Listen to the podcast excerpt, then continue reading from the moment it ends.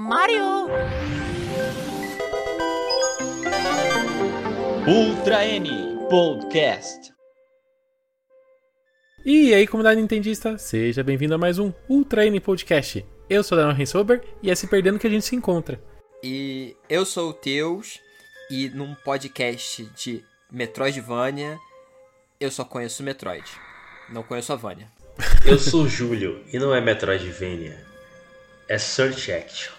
É, é buscação. A É exploração. Entre discussões de nome de gênero e de melhores jogos, a gente convidou o Jonathan Carneiro para falar desse gênero que a gente gosta tanto. Seja bem-vindo, Jonathan. Saudações, queridos. Tal qual o pulo duplo, ou o dash, ou o agarrar na parede, né? Eu chego um pouquinho depois aqui pra gente conseguir explorar todas as facetas e os labirintos desse gênero que, tão, que é tão é, utilizado hoje em dia por vários indies, né? Vários jogos grandes e é muito, muito, muito que bom. Para começar esse ano aqui do Ultra N Podcast, a gente resolveu então trazer uma listinha de 15 melhores jogos do gênero Metroidvania e falar um pouco da nossa vivência no gênero aqui no Ultra N.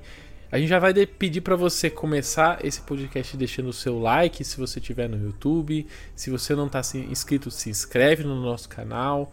Se- já deixa o seu comentário aí com a sua lista de sugestões de jogos para ver se bate com a nossa lista aqui de sugestões. Agora, se você está no agregador de podcast, não, tá- não esquece de seguir também o Ultra em Podcast. Se tiver avaliação, deixa sua avaliação, suas estrelas, que isso ajuda bastante a gente. E se você gosta bastante do nosso trabalho, você pode ser membro do Ultra N Podcast usando o botão Seja Membro. Onde é que eu tô? Será que eu estou na lagoinha? Para começar aqui a nossa conversa sobre Metroidvania, vamos falar um pouco desse nome, porque vamos ser sinceros, é um nome curioso, né? Metroidvania é a união de, de dois títulos, né? De dois nomes de jogos, de séries de jogos que são extremamente famosas no universo de- dos games.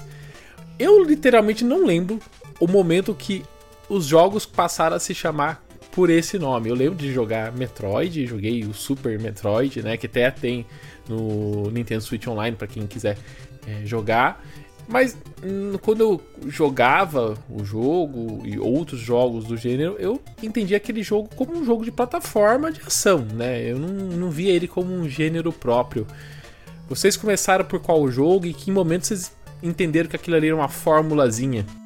Olha, é, eu confesso que a minha apreciação do gênero, ela foi se dar de uma forma um pouco mais tardia, porque embora eu tenha jogado vários jogos de Castlevania e alguns Metroids na, na, na época do, dos 16 bits principalmente, né, no Super Nintendo, né, depois no, no Play 1 joguei o Castlevania Symphony of, the Night, por exemplo, e tudo mais, mas na época tinha aquela coisa aqui pra mim que eles eram jogos ah, talvez complexos demais, enquanto outros jogos de plataforma eram mais é, diretos e lineares, né?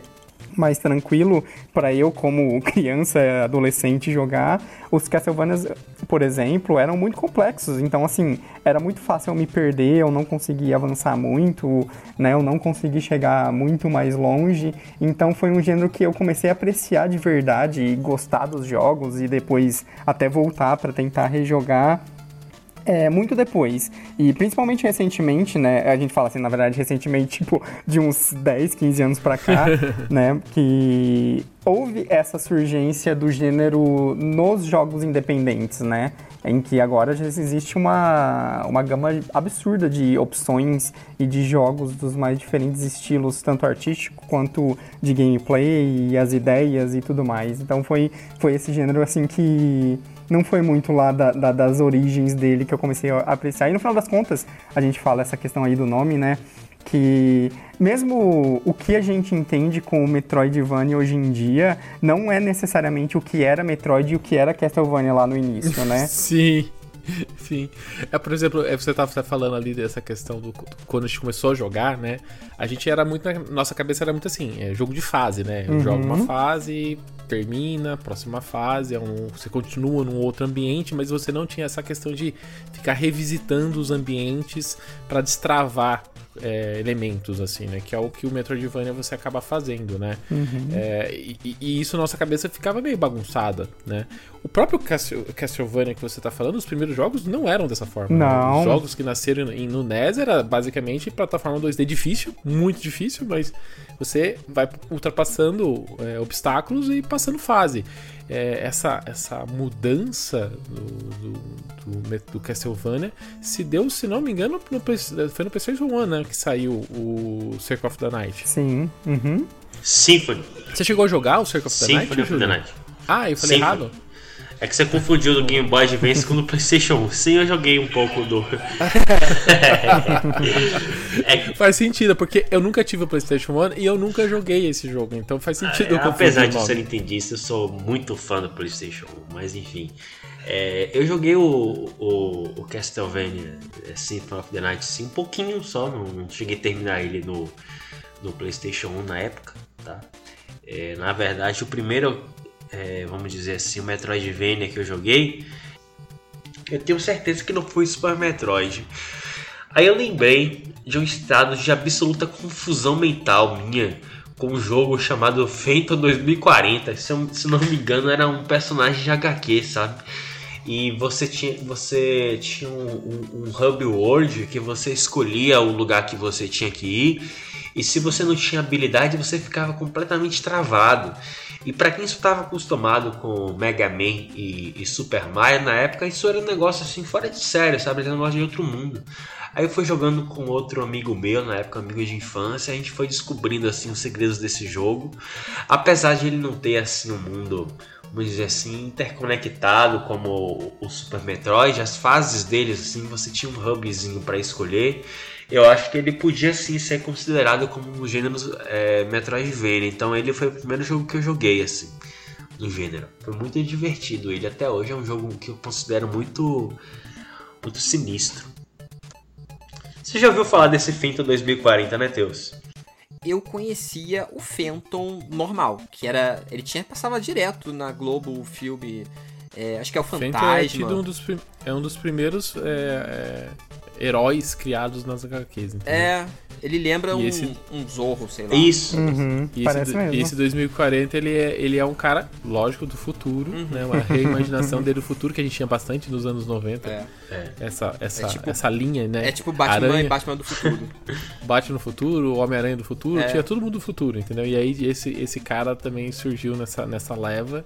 Eu lembro desse jogo em revistas, o, o Júlio, e acho que até em, em locadora, assim, mas eu nunca joguei, né? Mas o que, que a gente pode. Pra gente fechar mais o nosso. O nosso formato de jogo, assim, né? É que a gente, assim. A gente tá falando aqui que os jogos de Metroidvania nasceram do gênero de plataforma e de ação, né? Mas o que, que a gente o que, que a gente olha, o que, ou quais são as características que fazem aquele jogo ser o Metroidvania, né? Acho que o, o principal, ao meu ver, é ele ter um mapa que você desbloqueia esse mapa de acordo com o que você avança, ou melhor, conforme você encontra habilidades e, e usa essas habilidades para expandir ou abrir esse mapa. Não sei se vocês concordam. E é, isso aí. Normalmente é, é assim. Você tem, sei lá, um, um precipício muito grande. Aí você tem que conseguir uma habilidade ou com Pulo duplo. é, um power-up, pulo duplo, algo do tipo. Ou um, sei lá, um pulo grande que consiga atravessar esse buraco. Ou um pulo e um dash. Qualquer coisa desse tipo pra você atravessar o, o buraco grande. Sempre tem essas coisas. E depois tem outras habilidades que são muito repetidas. Não sei se vocês concordam Sim. comigo, mas todo jogo que tem pulo duplo, acho que já é superior ao jogo que não tem pulo duplo. É muito divertido. Eu, eu sinto falta de jogo. de- o jogo que não tem pulo duplo, eu sinto até falta, né? Porque é uma coisa tão. Hoje em dia é tão comum, até jogo que não é Metroidvania tem pulo duplo, né? Mas é, ele ajuda muito, É. né? Ele ajuda muito, né, você a, a se salvar da- dos problemas, né? Um pulo duplo, né? Nisso a Então, gente consegue até pensar, né? Os desenvolvedores estão perdendo que o próximo passo na linha aí de jogos que vão revolucionar é- são os jogos com pulo triplo. Só um pouquinho a mais que a gente consegue, né? Ter um, ter um avanço. Terceiro, né? A gente lembra, A nova geração é, a tá gente aí lembra da isso, época né? do Game Exato. Shark que tinha o Mo- Moon Jump, que você conseguia pular infinitamente, né? Onde é que eu tô? Será que eu estou na lagoinha? Mas vamos começar então a elencar a nossa pequena lista de 15 jogos pro Nintendo Switch do gênero Metroidvania. E eu queria começar aqui por um jogo de entrada, né? Um jogo que seja barato e seja simples, né, para quem nunca jogou nenhum jogo do gênero, começar por ele. E eu sugeri aqui colocar na lista o Gato Roboto na posição 15 aqui, que é um jogo super pequeno. Ele, eu, eu comprei ele até no final do ano. Ele tava em promoção. Eu paguei 10 reais nele no Switch. Ele no preço cheio é 40 e tava 10 reais, né? Falei, é o meu momento de, de agregar ele na é coleção, né? E você. Né, qual que é um pastel? Até mais barato, dependendo do lugar, né? É, então, eu peguei ele, né? E ele é um jogo bem simples, ele não, ele tem no máximo, eu, eu gastei nem 4 horas, 3 horas e meias pra fechar. Não fez 100%, mas não, ele é bem curto, ele é um jogo curto. Mas assim, de novo, eu sou uma pessoa que tô acostumado, né? Então, talvez uma pessoa que vai começar por pela, pelo gênero, por ele vai demorar um pouquinho mais, mas ele é um jogo pequeno. Ele é um jogo simples, é, pelo gráfico dele você vê, ele é um jogo com cara de Game Boy, não é nem, nem de Nintendinho, é jogo com cara de Game Boy. Ele tem duas cores, preto e branco, e você vai até vai destravando umas cores no, no lado, umas paletas de cores diferentes, mas você nem, você nem consegue trocar, né? Você consegue trocar, mas você se incomoda quando você troca, na verdade. Você se acostuma tanto É. no preto e branco que botou cor e fica. Ah, que isso, cores. Exatamente, exatamente. É, e é um jogo bem simples. Você controla um gato, né? Que veste uma armadura de um robô. né? Ele cai. Ele, tá- ele tá- é, tem um cientista que tá. é, que cai num planeta e o cientista fica preso na nave, não- ele não consegue se- sair, que é, uma- é um clássico, né? Você cair de nave nos planetas, você cai, mas quem, quem vai explorar o planeta é a gatinha, né? Acho que chama Kiki a gatinha até. Tá em português o jogo, né? Não tem muita conversa, não, mas ele tá todo em português, né? E aí você tem que controlar a gata pra achar os, os elementos no jogo. E ela se veste um- uma armadura. E, e a brincadeira desse jogo é justamente você usar a gata em alguns momentos e a armadura de robô em outros momentos, assim. Então é um jogo muito gostoso, muito rápido. Você quer um jogo para desestressar rapidinho. É, só os chefes deles é um pouco mais complicado, mas eu não achei assim nenhum entrave. Você tem que só Todo Metroidvania é um pouco assim, né? Você tem que só entender ali ó, a mecânica do, do chefe e você passa ele com mais tranquilidade.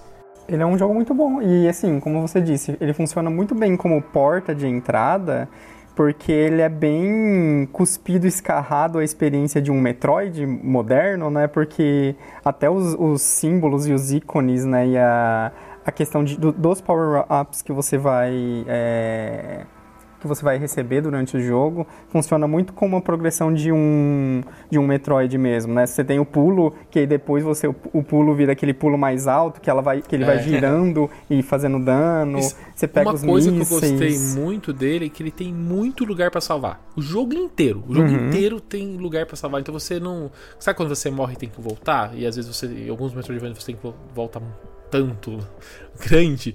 É, aqui não. Aqui você tá sempre no- na, na sala que você tava. É muito. É muito. Assim, muito tranquilo de jogar, assim. Então fica a indicação. Agora, nesse, nesse gato roboto aí, eu tenho uma dúvida. Gato roboto. O gato, ele transforma em Morph-Ball ou simplesmente é, vira uma bolinha de pelo pra rodar nas partes? Não, não, não. Não É- precisa. É o, é o gato, literalmente. Ele sai da armadura e aí você controla o gatinho. Isso funciona até como uma maneira de, de balanceamento, porque o que acontece? Quando você sai da sua armadura, você é literalmente o gato. Então, assim, se você encostar em qualquer inimigo, você vai morrer. O inimigo vai te dar dano suficiente pra te matar. Então, vira até uma questão de, de um risco e recompensa muito grande. Que quando você tá fora da armadura, você tem que tomar mais cuidado pra né, fazer os puzzles, abrir as portas e né, atravessar a, os encanamentos e os lugares fechados, né? E aí, por exemplo, a vantagem é que quando você tá como gatinho, você consegue escalar paredes. Ah, então, né, você pega word. uma coisa e ganha outra, né? é um pouquinho isso. É, é.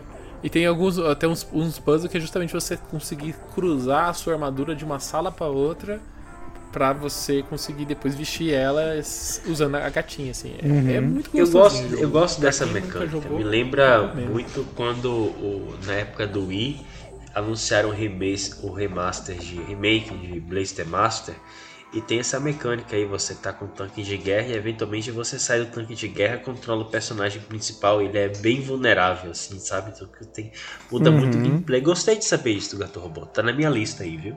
Onde é que eu tô? Será que eu estou na lagoinha?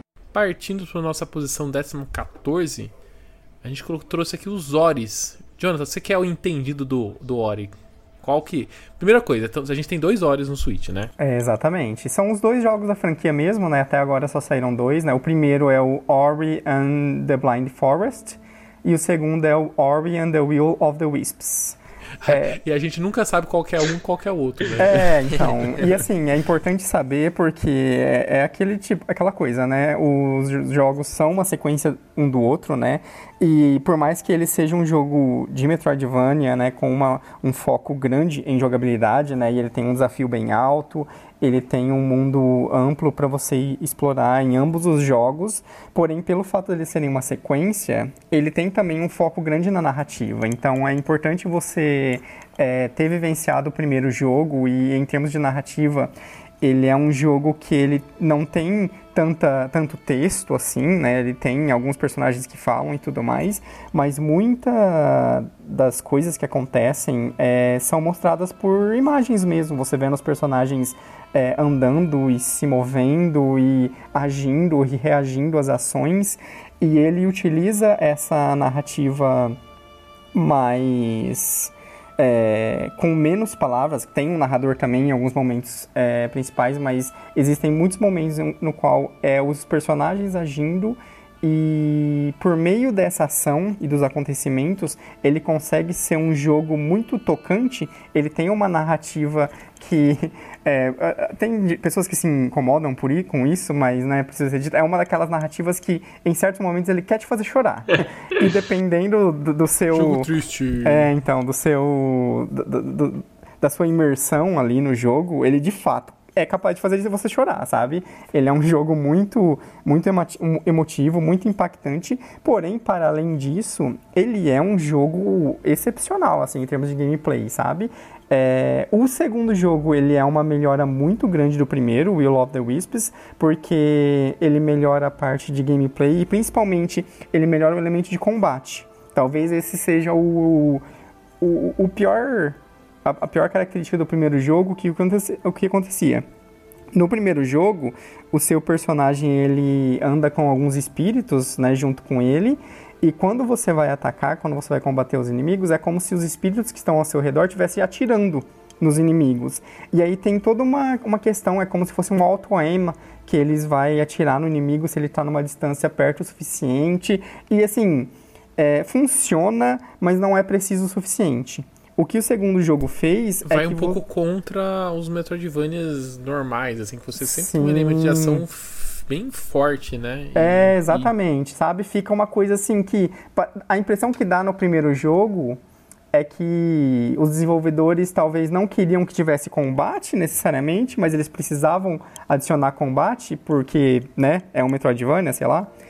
E, uhum. e, aí o que acontece é que no segundo jogo eles mudam isso, né? O Ori ele vai ter uma espadinha de luz, ele vai ter é, outros é, golpes e outros poderes muito mais é, práticos e, e, hábeis e fica é, um combate muito mais interessante.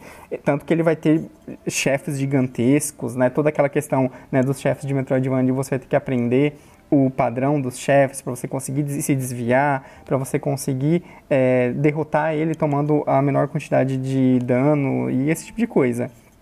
Então, assim, a, graças a isso, ele consegue ser um pacote muito bacana em oferecer uma narrativa muito potente, é, muito impactante, muito interessante, mas também um mundo vasto e amplo e bonito. Lindo. Li, né, exatamente, assim. É, esse é um desses jogos que é um dos vários portes impossíveis do Nintendo Switch, né? Que é impossível até que eles fazem, porque é um jogo lindíssimo, assim, a direção de arte dele é incrível e a, no Switch ele deixa pouquíssimo a desejar da versão de, de outros consoles mais parrudos. São, são jogos muito bonitos e muito interessantes.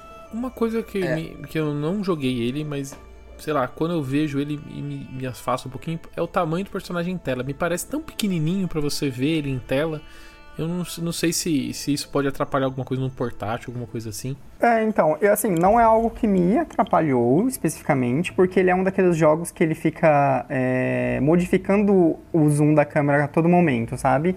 Então tem é, cenários no qual você vai ter um zoom maior para você ver, né, onde você está indo e ver todos os, os espinhos e plataformas e tudo mais. Mas no geral eu acho que ele faz um trabalho bom de ir adaptando o momento a momento e dando zoom nas coisas quando você precisa ver algo com mais detalhes e esse tipo de coisa, sabe? Eu joguei só um pouco do primeiro. E assim, a única coisa que eu achava que ficava meio ruim mesmo é realmente só a parte da gameplay, de, de combate. Que assim, eu não, não terminei o jogo. Mas eu, tipo. A parte visual, até as, as músicas dele são muito boas, são muito Sim. bonitas. É, é, é tudo um espetáculo. O único problema mesmo eu acho que era o gameplay. O gameplay eu acho que é o mais fraco. É, Vale dizer que, assim, não são jogos baratos, né, obviamente, porque eles têm uma... Essa, são estúdios grandes que, que fizeram, né, o Moon Studios, e ele foi publicado, não sei se no Switch também, mas ele era publicado pela, Ga- é. Xbox, né, Studios, exato.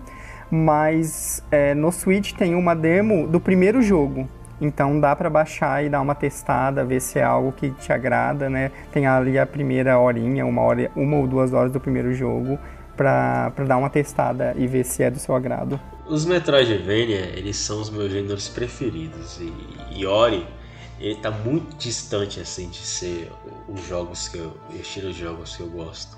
Eu acho engraçado quando eu, eu falo na internet que eu não gosto de Ori. As pessoas julgam o meu caráter, minha idoneidade, porque eu falo que eu não gosto desses jogos.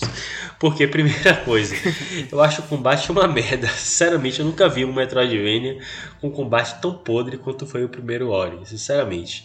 E a música, ao contrário da maioria das pessoas, eu acho a música genérica, assim, demais. Parece que você tá numa aula de yoga e colocou uma música genérica, assim, sabe? Pra, pra você escutar, eu acho muito ruim. Sinceramente. Eu não joguei o Ori 2, eu tentei jogar o Ori 1, eu dropei, porque, na minha opinião, foi. Eu acho que.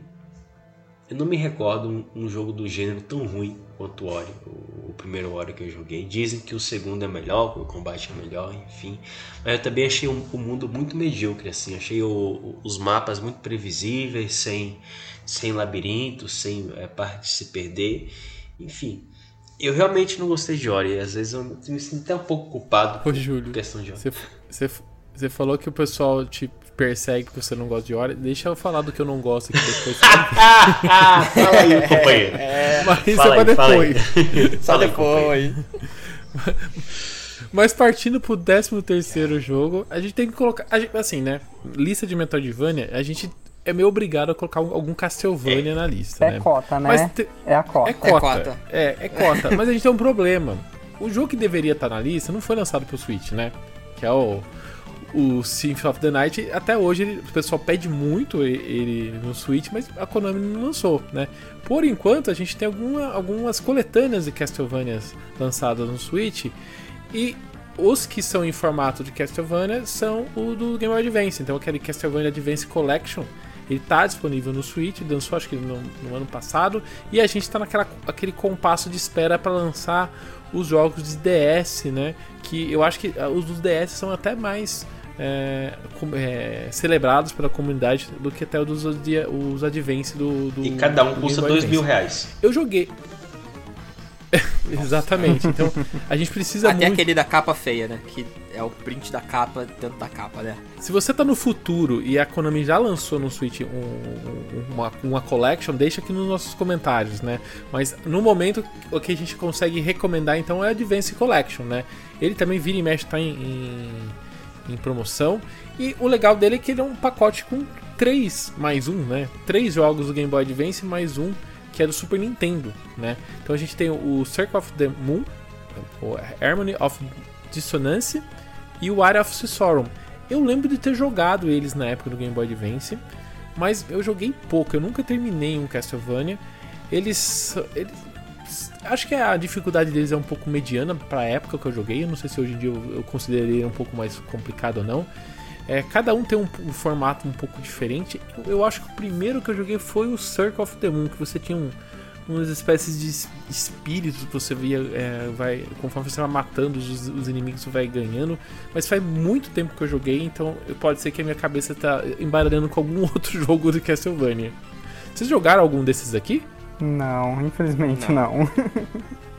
Como eu falei, eu só conheço os Metroid. As Vanias eu só. Não eu não posso dizer que eu joguei, mas na época do. Logo que lançaram o emulador do Game Boy Advance no Wii U, no Virtual Console, eu joguei o, o primeiro Castlevania que lançaram lá, acho que foi Circle of the Moon. Achei, achei esse muito bom, mas eu sei lá por que, que eu não, não continuei. Aí essa é, coletânea Advance Collection eu tenho que jogar em algum momento, mas assim dos Castlevania do, da Konami, que eu mais joguei foi o Order of Ecclesia. E esse é o que eu mais espero. Eu tenho, sinceramente, muita convicção de que ele será lançado no futuro no Nintendo Switch. Mas enquanto isso, eu, eu pretendo comprar esse, essa, essa coletânea no Switch, apesar de não ter sido lançado em mídia física. Isso é um crime. Castlevania tem que ser mídia física. Mas partindo do nosso 12 lugar aqui na nossa lista, a gente tem o Power Slave. Júlio, apresente o Power Slave pra gente, porque eu não joguei esse Power Slave. Eu só sei que ele não. Ele foge um pouco do padrão aqui da nossa lista, que é jogos de plataforma 2D, né? De, de Metroidvania. Esse aqui não é 2D, né? É o seguinte: se o jogo tem desafio de plataforma, ação, mundo conectado e a progressão baseada em habilidade. Ele é Metroidvania, ele é Search Action, independentemente de ser 2D ou 3D. E esse Power Slave, ele é uma joia preciosa, porque quando ele saiu, acho que por volta de 1996, 1997, a versão do PC era um clone de Doom. A versão do PlayStation 1 também era um clone de Doom. E logo o videogame que não tinha cap supostamente capacidade para fazer gráficos 3D, que era o Sega Saturn, recebeu a versão mais primorosa, mais absoluta, mais impressionante de Power Slave. Por isso que eu gosto muito da quinta geração, sabe? Porque a quinta geração e a quarta geração, você tinha uma versão de um jogo para cada plataforma, cada versão era diferente. E Power Slave no Sega Saturn ele era o vovô de Metroid Prime. Porque para você passar, você tinha que é, tinha um mundo inter, interconectado, tinha várias fases para você explorar e para você progredir você precisava de uma habilidade específica que você encontrava em uma fase para só então você progredir para a próxima. E felizmente esse remaster nas mãos da Night Dive Studios e foi lançado, se eu não me engano, em 2021. Ele é uma joia preciosa no Nintendo Switch. Eu já falei ele aqui no, nesse podcast umas duas ou três vezes. Eu vou falar a quarta vez para você. Jogue Power Slave. Esse jogo, assim, é um fenômeno. Ambientado no Egito Antigo, com várias habilidades para você conseguir, várias vários inimigos. Ele parece o Doom feito no passado Isso, no Egito mesmo. Parece Doom, mas ao contrário de Doom, ele não é só fase. Ele é um mundo conectado. Ele tem habilidades para você destravar. Esse jogo é uma obra-prima. Eu joguei ele assim, eu terminei ele por volta de 25, 30 horas, mano. Ele é impressionante. Nossa, é, ele é longo assim? É longo porque você precisa esquentar a cabeça para poder saber ou para descobrir uma passagem secreta, para poder pegar uma habilidade e conseguir progredir. E esse é o tesão de Metroidvania. E ele é o vovô de Metroid Prime. Se não fosse ele, talvez o Metroid Prime não existiria como existiu. Jogue Power Slave. Mas ele tem, tem chefe ou ele, ele, é só exploração? É ação. Tem chefe e chefe muito difícil. Não, eu vou só fazer o comentário da polêmica, né? O Júlio fala mal de Ori aí e traz um jogo que não é Metroidvania? Como assim? Pelo menos o combate dele é bom. Tá? Pelo menos é bom. E não tem. E Pelo não tem tem aquela, armas. aquela. aquele. Aquela. Vamos dizer assim. Aquela coisa. Ai meu Deus, um animalzinho. Não- não consegue, um, um animalzinho bonitinho Não tá consegue. morrendo. Eu vou comover as pessoas porque o, o animalzinho bonitinho tá morrendo.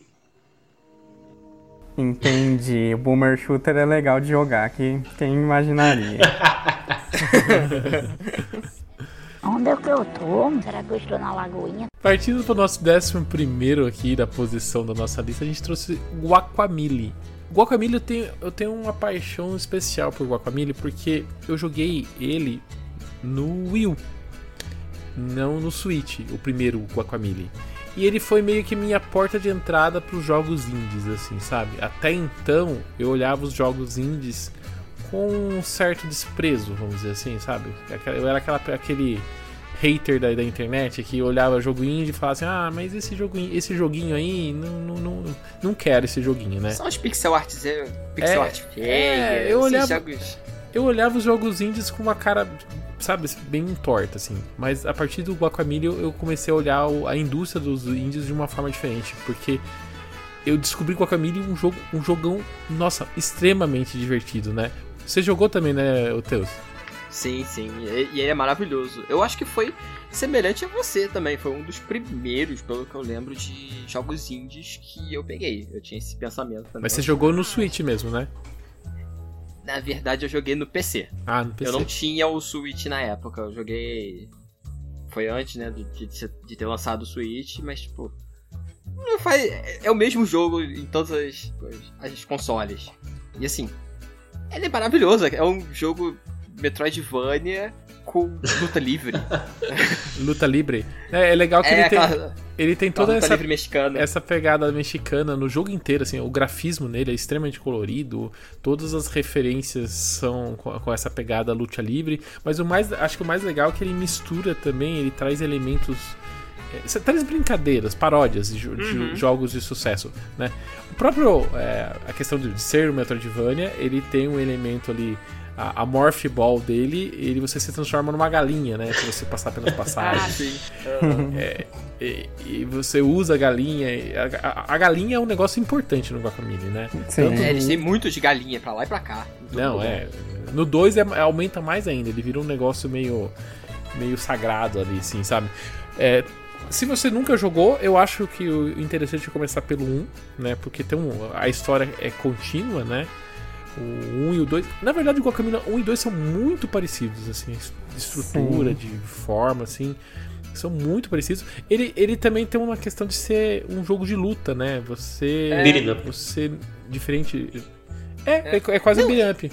Ele chega a ser um- quase um luta 2D, porque tem umas partes que você entra numa sala, aí ela te fecha. Aí você tem que lutar contra aquele inimigo. Aí ou começa a surgir vários, tipo, igual o up. E tipo, é muito gostoso de fazer uns combos, porque eles. Eles Não, é a melhor parte. incentivam a você fazer combo. Só tem uma coisa que me incomoda nesse jogo. A estética de jogo de smartphone. Você percebe o- o- os, os cenários todos assim com formas geométricas perfeitas, sabe? Isso não é, uma, não é realidade. Na realidade você não tem um- uma, uma colina que se inclina em 45 graus e 95 graus, sabe? É, eu acho que ele, ele É, não parece, ele é não parece simples, real. né? Eu acho que o, o Metroidvania ele é um tipo de jogo que ele precisa ser muito imersivo. E a partir do momento que ele a- é, adota esse estilo de artístico, eu achei que ele perde um pouco. Mas é- eu me diverti com ele, pra ser franco, apesar desses problemas. É, essa parte do imersivo é, o- é uma das coisas que eu acho que ele Isso. tem menos. Mas assim, não é algo negativo. Eu acho que ele acaba sendo um pouco legal, porque ele tem muito negócio de piada e de humor com várias coisas. Você chega em algum lugar. Quando você pega os poderes. É, é, quando você vai pegar os poderes, que seriam os novos ataques, tipo, sei lá, o pulo duplo é um pulo e um gancho. É num uma estátua choso. Só que eles falam outra coisa lá. Eles botam na cara dura, é um choso isso aqui. Então ele, ele sei lá, eles não, parece que não liga, tipo, Isso. pra seriedade. Tipo, ah, Exato. vai. ri aí do negócio, da nossa bobeira. Mas é muito bom. Eu, eu acho que assim, se vai jogar, joga o 1. Não pulo direto pro 2, não. A diferença do 2 é que ele tem multiplayer. É um jogo de Metroidvania que você pode jogar multiplayer. Então fica um, é um diferencial bem grande pra Guacamole e é muito bom. Recomendo bastante. Onde é que eu tô? Será que eu estou na lagoinha? Partindo pro nosso décimo da lista, apresente pra gente durante o Record of Lodos War. E- Esse é tem um nome complicado, né? É, então, eu é tenho que- esse jogo, mas Aham. eu não joguei ainda.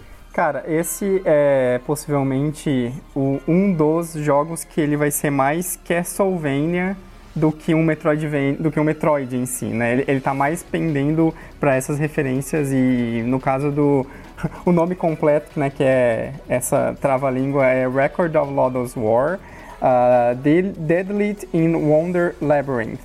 Porque o que acontece? Esse Record of Lodoss War, na verdade, é uma série de anime antiga já dos anos 80 e ela é gigantesca, tem anime, tem é, quadrinhos, outros jogos também, né? tem outros, tiveram outros jogos nessa franquia e tudo mais, né? E o Deadly of uh, Wonder Labyrinth é esse jogo mais moderno que foi feito por meio de financiamento coletivo, se eu não me engano, e aí saiu é, em 2020 primeiro, e aí depois saiu para Switch e, e várias outras plataformas, né? Então ele, ele até tem essa coisa de fazer referência para os personagens da série, para os personagens do anime, né? Em termos de narrativa, inclusive, isso acaba sendo um ponto negativo, porque ele é um jogo muito confuso de você entender o que está acontecendo, sabe?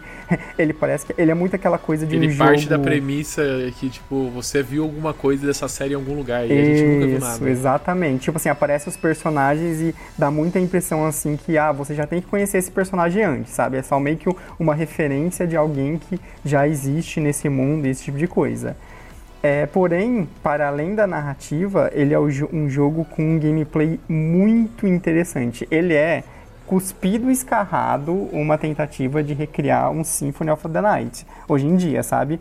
É num nível que até a personagem principal, ela vai andar igual o personagem do jogo, que ela vai andar deixando tipo uma... uma um, um- como se fosse um reflexo dela. é, vulto atrás, Um né? vulto, exatamente. É nesse nível, assim, de, de copiação sem ser uma cópia, sabe? Porém, é, o gameplay dele é muito excelente. Ele é um jogo que um dos principais elementos dele, que traz uma di- di- dinamicidade muito bacana para o combate, é que você tem é, dois espíritos juntos com você. Um espírito de fogo e um espírito de água. E você, a qualquer momento, pode trocar a sua arma principal. Então ela vai ganhar atributos de fogo ou vai ganhar atributos de água. E dependendo do inimigo que você está enfrentando, ele vai ser forte ou fraco com um deles. E aí, então, essa mecânica vira uma coisa até meio. A referência que eu tenho para trazer é uma coisa meio Icaruga, que você tem que ficar trocando os Trocando, modos né? nos lugares certos, e aí, conforme o jogo vai avançando, ele vai brincando com isso, né? Vai ter inimigo que troca de posição, ele vira de água, ele vira de fogo, ou ele tem é, coisas no cenário, né? Você tem, vai ter uma, uma, um facho de fogo, um facho de raio, e aí você tem que trocar para você poder atravessar. E aí, quando você atravessa, por exemplo, você tá com o elemento de fogo e atravessa um facho de fogo, ao invés de tomar dano, você vai recuperar mana. Então vira vira uma, uma mecânica de você saber trocar na hora certa para você ter a maior vantagem possível em cada momento. E ele faz a utilização dessa mecânica de uma maneira muito boa, assim, os chefes brincam com isso, inimigos brincam com isso, o próprio cenário vai ter uma série de desafios, né, e coisas secretas e coisas secundárias, é, brincando com esses elementos. É um jogo muito bacana, é um jogo relativamente curto, eu acho que ele deve ter umas 5 horas, 6 horas, mas Ai, ele gosto. traz essa experiência de, de ter um, aquela experiência de um labirinto bacana, que você vai ficar indo e voltando nos lugares conforme você vai ganhando as suas habilidades, junto desse combate que tem esse elemento único dos elementos que você tem que ficar trocando. É um jogo muito, muito bacana, vale, vale bastante a pena. Sabe o que me chamou a atenção nesse jogo? A capa, né? A primeira vez que eu vi a, arte do jogo, a capa do jogo principalmente, tem uma princesa, né? Um- Eu não sei se Sim. é. Eu não sei se é uma princesa, porque eu não joguei o jogo, mas Uhum. parece ser uma princesa. Eu falei, o que, que essa Zelda tá fazendo aqui? Eu me lembro do Zelda, a arte dela, assim. Aquela. aquela é, Uma loira orelhuda. Sim. é, às vezes as pessoal pega as, é, faz, fazem algumas artes de Zelda com, esse, com essa pegada mais antiga, né? Com essa cara antiga, assim, sabe? Uhum. E eu, me chamou a atenção por conta disso, assim. E aí eu fui atrás do jogo e achei muito bonito, assim. Tem o jogo, tá na lista pra jogar, mas eu ainda não joguei. É muito bacana, vale muito a pena. Onde é que eu tô? Será que eu estou na lagoinha? E na posição 9 a gente tem o Shadow Man. O Shadow Man, ô Júlio, esse é um, é um remaster daquela versão que a gente tinha do Nintendo 64? É um remaster, vamos dizer assim, um remaster deluxe, né? Porque também incluiu conteúdo cortado das versões originais. Mas eu acho que a versão, o- a situação de Shadow Man é muito parecida com a questão do Power Slave também, né? Tipo, Metroidvania obrigatoriamente tem que ser 2D, ou se um jogo tem desafios de plataforma, tem desafio de, de ação, tem um mundo interconectado e também é um mundo que você avança de acordo com a progressão de habilidades e isso também lhe, lhe coloca dentro do gênero Metroidvania.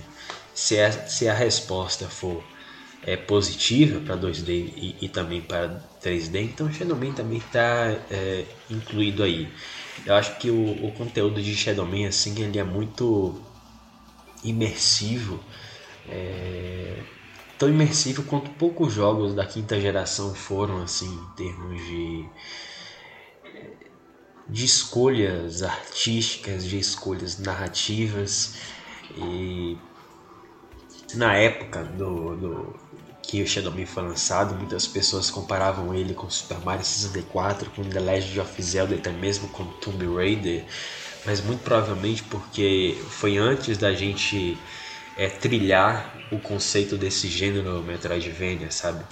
Mas eh, eu tenho muita convicção que Shadow Man se adequa a todos esses conceitos e esse remaster foi uma grande vitória assim, das pessoas que gostam de, da preservação do, dos clássicos cults dos videogames. Eu acho que todas as pessoas que se interessam por jogos de qualidade e por jogos obscuros não poderiam deixar de não poderiam deixar esse jogo esse clássico passar até porque o remaster Júlio, tá mas ele vai ganhando novas habilidades conforme vai avançando, porque assim, eu vai ganhando ele novas esse, habilidades esse tirinho dele assim, é, várias vezes assim, mas o que, que- que habilidades que ele vai ganhando conforme ele vai passando o jogo? Ah, por exemplo, ele adquire novos itens que podem ser utilizados em, em cenários e uma habilidade que é muito marcante, por exemplo, que é a possibilidade de você subir cachoeiras de sangue, por exemplo.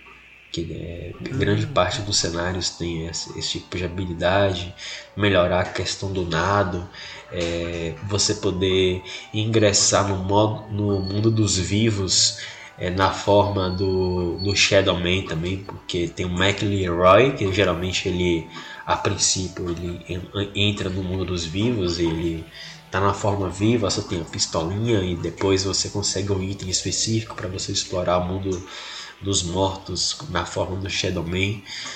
Mas assim, é, todos esses requisitos assim, do Shadow do, do é, de você progredir no mundo de acordo com novas habilidades, o Shadow Man definitivamente ele tem. É um clássico assim impressionante.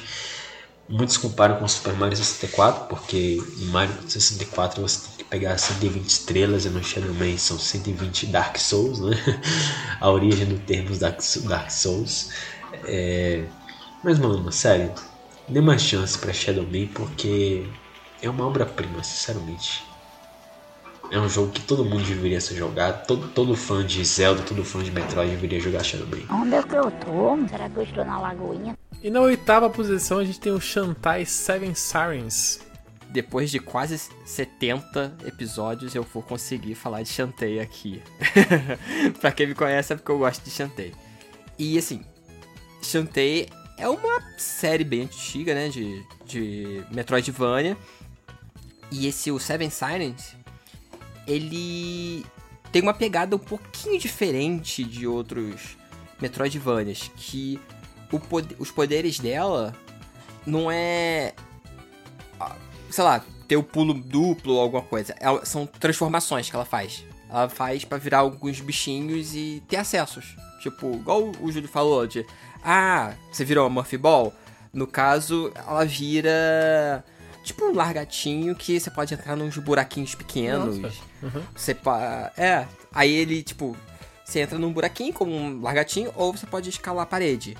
Aí tem os poderes tipo de virar esses bichinhos, tipo um lagarto, vira uma tartaruga que você sai rolando com o casco dela, tipo como se fosse uma como você pula num num num, num culpa-trupa e sai o casco rolando Sim. por aí, você vira só a, vira tartaruga e você vai rolando por aí, conforme ela se- vai se transformando.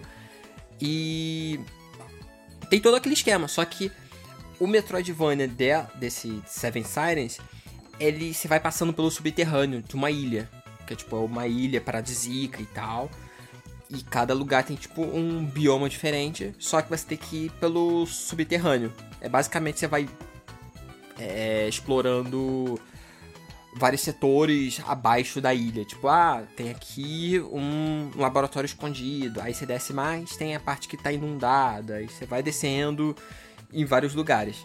Tipo, é um, é um Metroidvania bem gostosinho, bem tranquilo de se jogar. Ele é fácil?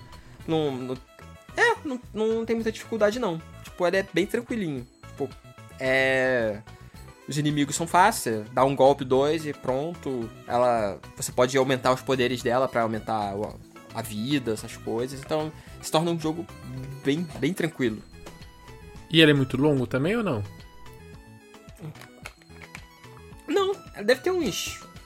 Vou até botar aqui no, no How Long to Beat. Que aí lá eles falam com mais certeza. É, 8 horas. Ah, Na- não, na beleza. média. Tá na média. É, numa médiazinha, tipo, de 8 horas e. É, você pode ficar caçando coisas depois. Tem vários modos e ele tá em português Aí também. é sempre bom.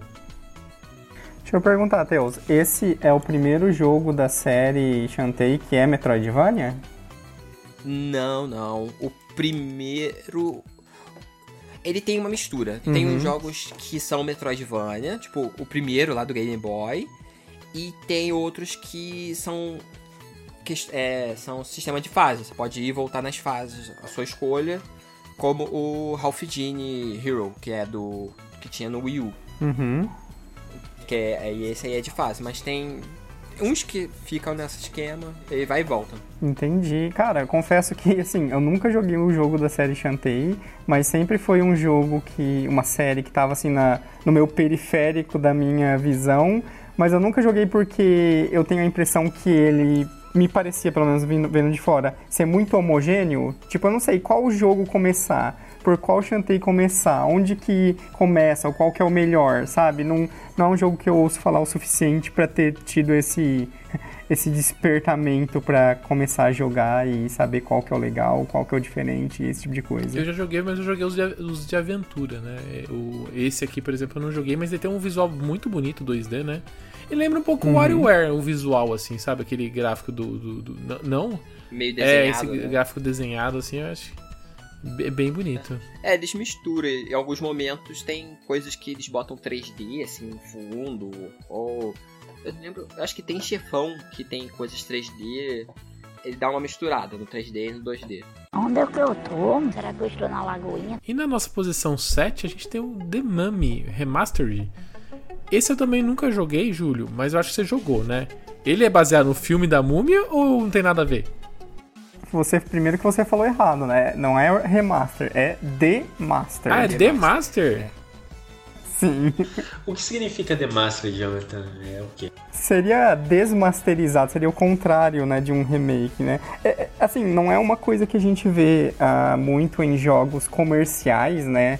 É, esse tipo de termo, mas existem muitos fan, fangames construídos assim, que é tipo assim, por exemplo, ah, existe um jogo 3D moderno, atual, e aí um fã vai lá e faz o demaster dele em uma versão mais simples, pixel art, 2D, por exemplo, tipo, o CS teve isso, que foi um jogo mais famoso, o Counter-Strike, sabe? O Resident Evil. O Counter-Strike o- o- 2D. O Resident teve. Teve um muito famoso de Left 4, Left 4 Dead, por exemplo. Então, assim, são geralmente esses fãs, fangames. Teve um ano passado de Bloodborne, por exemplo, Ah, que rodou lembro. muito Ah, é. na no internet. PS1. Que era como né? se fosse de Play 1. Exatamente. Então é esse conceito assim de a gente pegar um jogo mais moderno e trazer ele para um formato, para um visual mais antigo. É que daí nesse caso eles fizeram isso mais como uma piada, né? Porque não, não, não Não existe um jogo de fato, bom, né? então- Existe o filme apenas. Entendi, mas é, então- mas é baseado em um filme. Mas é o filme da múmia mesmo? Então, é aquela coisa, né? Esse é aquele caso. é- é- é- esse é um jogo que sai muito fora da curva de tudo, porque assim. É, a gente sabe que existe muito. Hoje em dia, às vezes, nem tanto, mas durante a era do Play 1, Play 2, Play 3, essas gerações, né, N64 e tudo mais, existe aquela coisa de jogos licenciados, né, para sair junto com um filme, para sair junto com uma série, e na maioria dos casos eram uns jogos bem aquém de, de outras experiências, né? Na teoria, esse The Mummy The Mastered era essa mesma ideia, né? Ele foi um jogo para sair junto com o filme que foi o remake do filme da Múmia, né? Feito pela, no caso desse, desse jogo, ele foi feito pela Way Forward, mas ele não necessariamente adapta o filme, ele tem todas umas liberdades é, poética. criativas para criar isso, para criar a própria história, a própria Por isso que tá aqui, porque próprio o filme é universo. muito ruim. Exato. E, e ele sai totalmente dessa coisa de jogos licenciados, porque ele é muito bom. Ele é um jogo que se su- se sustenta sozinho e que traz uma experiência muito redondinha. Ele tem uma cara de 16 bits, in- assim, ele lembra, sabe o quê? Contra. Ele tem cara de contra, pra, assim, pra mim, assim. Sim. Mas é é- contra em versão Castle, é, Metroidvania. Uhum. Total, com certeza. Uma coisa, sabe? Eu não sei o que, que vocês sentem em, relação a isso. É, eu acho que a pixel art da quinta geração de videogames, ela, vamos dizer assim, é o elo perdido. Porque naquela época tava todo mundo muito focado em produzir gráficos 3D e não se aproveitaram adequadamente das capacidades do, do Sega Saturn, do PlayStation 1 e, e do N64, assim como os videogames subsequentes de fazer uma pixel art superior à que a gente viu, as, as belíssimas que a gente viu no Super Nintendo, sabe? Então, quando a gente tem uma, uma pixel art da qualidade de The Mummy, que não é. Ah, eu quero ser retrô, tipo Mega Man 9, sabe? Eu quero, na verdade, utilizar a tecnologia atual para fazer uma pixel art maravilhosa, contagiante, colírio para os olhos.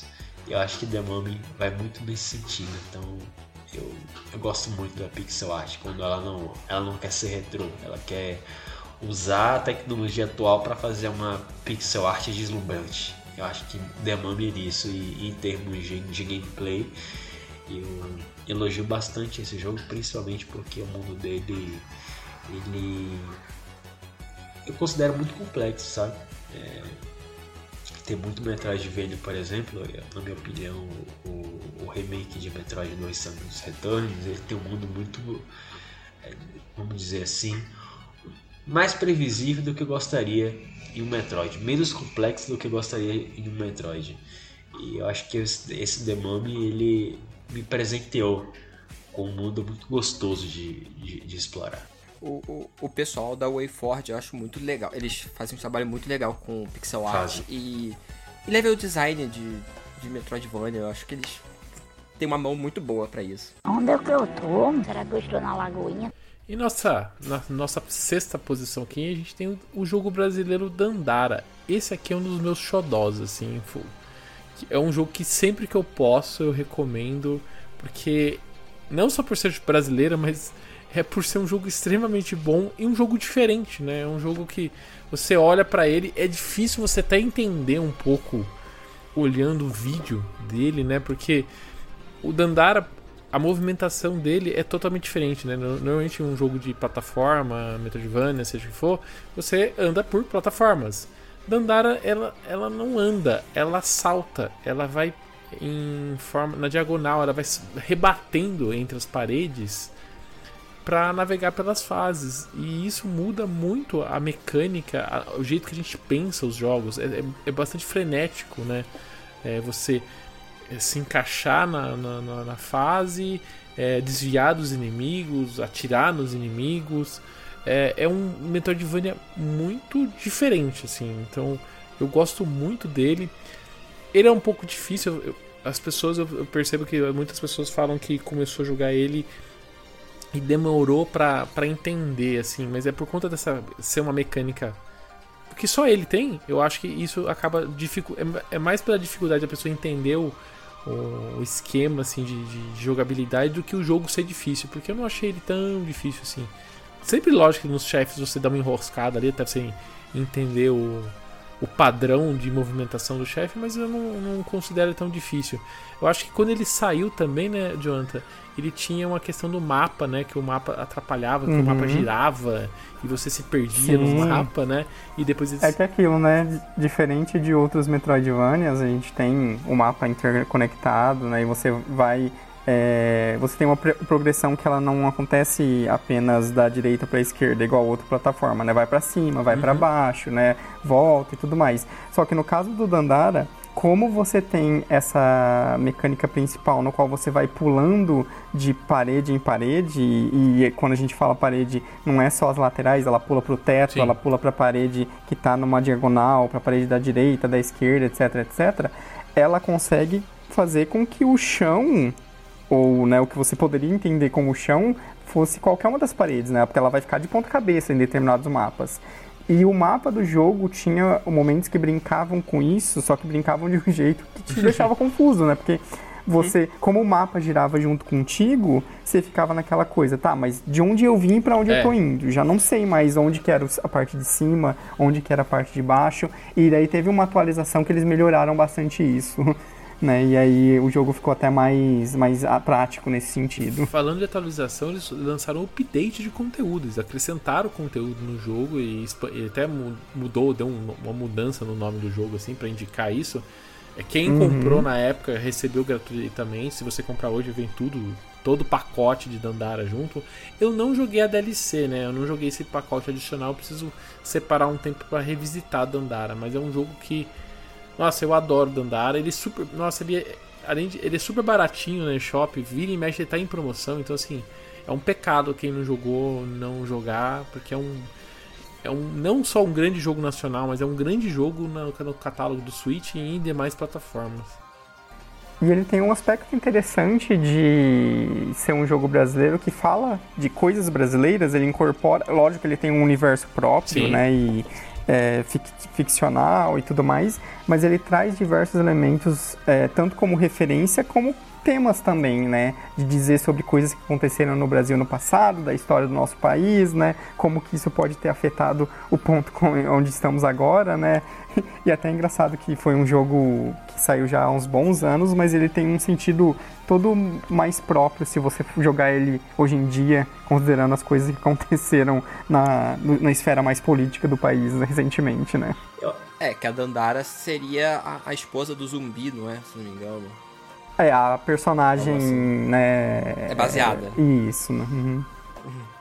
Eu acho a narrativa dele tão fantástica. O problema é esse gameplay de ficar pulando de parede em parede como fosse um sapo. Às vezes eu acho meio tão estranho assim. Mas eu tenho que. Eu tenho que aceitar não, é essa questão. Estranho pra... ele é, porque ele. Sim. Tipo, não, não tem nada igual, né? Então. É por isso que eu falo, assim, tem muitas pessoas que, quando olham um vídeo na internet, falam assim, mas peraí, como, como que você joga esse negócio? E o pior é que quando você vai jogar, você eh, funciona tão bem os, os dois analógicos e ele foi pensado para smartphone inicialmente, sabia? É, uhum. Por conta disso que ele é, é, é desse jeito. Né? Imagina que você vai tocando com o dedo, mas ele funciona extremamente bem no, no, no controle, no analógico e a hora que você começa a, a pegar o jeito, ficar rebatendo e atirando e correndo pelas telas, assim, é muito satisfatório. Onde é que eu tô? Será que eu estou na lagoinha? E na nossa quinta posição, acho que tem, é um dos maiores clássicos modernos assim do, do gênero Metroidvania, que é um Action Verge. Cara, é, esse é um, um jogo fenomenal, porque. E até o, o ponto no qual ele lançou, né? É, ele foi um jogo um pouco mais inicial da leva indie, né? E é muito esse projeto de, ah, é um cara desenvolvendo o jogo sozinho, né? E na época ele é, tinha o frescor de ser um jogo muito Metroid, embora hoje em dia a gente tá com uma lista enorme falando sobre isso, né, de diversos jogos dentro do gênero Metroidvania, mas na época que o primeiro Action Verge saiu, ele era muito único, não, não tinha mais jo tantos jogos nesse gênero, nesse estilo, Isso é né? 2015, tinha Nintendo. 2015. Sim. Tinha a Nintendo ainda fazendo Metroid de, de vez em quando, né? Mas a gente sabe, né, sobre a questão do Metroid Dread, o tanto que demorou para um jogo novo na série e tudo mais. Então ele foi esse frescor gigantesco. E, e assim, a, principalmente no momento inicial, ele tem toda a coisa de, de Metroid mesmo, né? De estar tá num mundo muito alienígena, né? No qual você vai ter que é, avançar pelos cenários interconectados, ganhando habilidades e tudo mais. Mas ele incorpora uma ideia de, de brincar com uma parte mais fic ficcional desse universo, né? Uma coisa é, bem alien mesmo e o modo como o seu personagem vai se alterando e isso é incorporado na narrativa de uma maneira muito interessante. E em termos de gameplay, ele também brinca com isso ao ponto em que as suas habilidades e o modo como você utiliza ela durante o jogo para avançar funcionam de uma maneira que o jogo é, dá a impressão para você que você está literalmente quebrando o jogo para conseguir avançar. Porque é um pequeno spoiler, mas uma das principais habilidades que o protagonista recebe é, no decorrer do jogo é a habilidade de literalmente hackear o mundo do jogo, de hackear os inimigos, de hackear paredes, hackear elementos, e isso é utilizado de uma maneira muito interessante. Assim, é aquele jogo que é, você tá quase que quebrando o jogo, mas aí você descobre e percebe que não, não, não, ó, esse aqui era o caminho que eu tinha que fazer mesmo. para eu avançar, eu tinha que Sim. quebrar esse cenário de uma maneira maluca e com isso eu consegui chegar no próximo chefe, chegar na próxima área. Acho que a primeira coisa é um que chama a atenção dele é que ele parece o Metroid 1 lá do NES. Uhum. Em HD, assim, visualmente falando. Você olha para ele, você, você lembra muito Metroid 1. E quando você põe para jogar, Cara, pelo amor de Deus, coloca um fone de ouvido para jogar esse jogo. A trilha, a trilha sonora é boa, né? dele é maravilhosa. Eu, é uma das melhores trilhas sonoras que eu acho que eu já joguei assim. Sabe aquele jogo que você coloca para jogar e você fala assim, nossa, mas que música legal. É uma música tipo, você segue o jogo inteiro ouvindo aquela música assim, mas é uma, é uma música muito boa. E, eu, e acho que outra coisa que me impressiona demais é que o jogo foi feito por uma pessoa só. Aí você uhum, joga o jogo, sim. e você fala assim, não, não é possível. Até a música, né? Até a música, aham. Uhum. E você sim, joga, tudo. você fala assim, não é possível que esse jogo foi feito por uma pessoa só. Eu joguei o jogo inteiro. É... Eu comecei a jogar e não parei mais, né? E, uhum. E, e, fiquei o tempo todo, assim, cada lugar que eu entrava, cada música que eu ouvia, eu falei assim, não, não é possível que uma pessoa sozinha fez isso sozinha. E aí quando eu cheguei nos créditos, mostra lá que foi feito basicamente por uma pessoa só. Cara, é Sim. inacreditável. Eu só tenho uma, eu só tenho uma reclamação desse jogo. Que é assim, o, o Metroidvania dele aqui é, é baseado em armas. Então, conforme você vai pegando as armas, você vai abrindo lugares. Só que eu basicamente usava sempre me a mesma arma, a arma, assim. Não sei se você, quando jogou, Jonathan, você usava mais as armas. Eu basicamente estava sempre hum. jogando com, as com a mesma, sabe?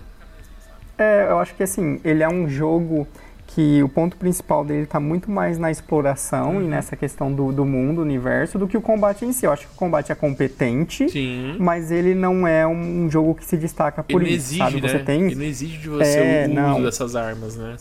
De maneira nenhuma, tanto que existem algumas situações no qual fica claro assim, ah não, o jogo está pedindo e está me ensinando a utilizar essa arma, utilizar ela de uma maneira muito específica. Mas no geral são raros esses momentos, assim. Ele é mais um jogo sobre a exploração, sobre esse mundo. Até o já saiu também ano passado o Action Verge 2, que também é um jogo excelente, mantém muito da, das, dos elementos bons do primeiro jogo, porém no, no Action Verge 2 é até mais bizarro, o combate é menos relevante ainda. É, eu, eu é uma... se eu for indicar para vocês, gente, joga o primeiro, o 2 se você for jogar, e for, não faça que nem eu, eu tava muito hypado com o primeiro e fui jogar o segundo, ele não tem. É, então, é muito diferente. É muito diferente. É, é outro jogo. Uhum. Encara o Action Verge 2 como outro jogo. Não jogue pensando que você vai ter a mesma experiência. Assim, não é que eu acho ruim. É, é um outro jogo. É, uma outro, é um outro conceito, assim. Eu diria que é um, um mundo aberto, assim, sabe? Um, eu não sei como explicar Action Verge 2. Ele, ele tem um outro conceito. É legal, mas ele não é legal como o primeiro. Eu acho que ele é, eu acho o segundo feio, Jonathan. Eu, visualmente falando, é, eu acho, primeiro, eu acho ele esquisitinho também. Eu acho ele, eu... o primeiro jogo tão bonito. Ele é simples, os, é, os pixels são simples, mas são bonitinhos, são no lugar. O 2, vários lugares eu entrei mas falei assim, mas que lugar feio, né? E não sei, eu não gosto, uhum. eu não gostei tanto do 2 quanto do 1. Um.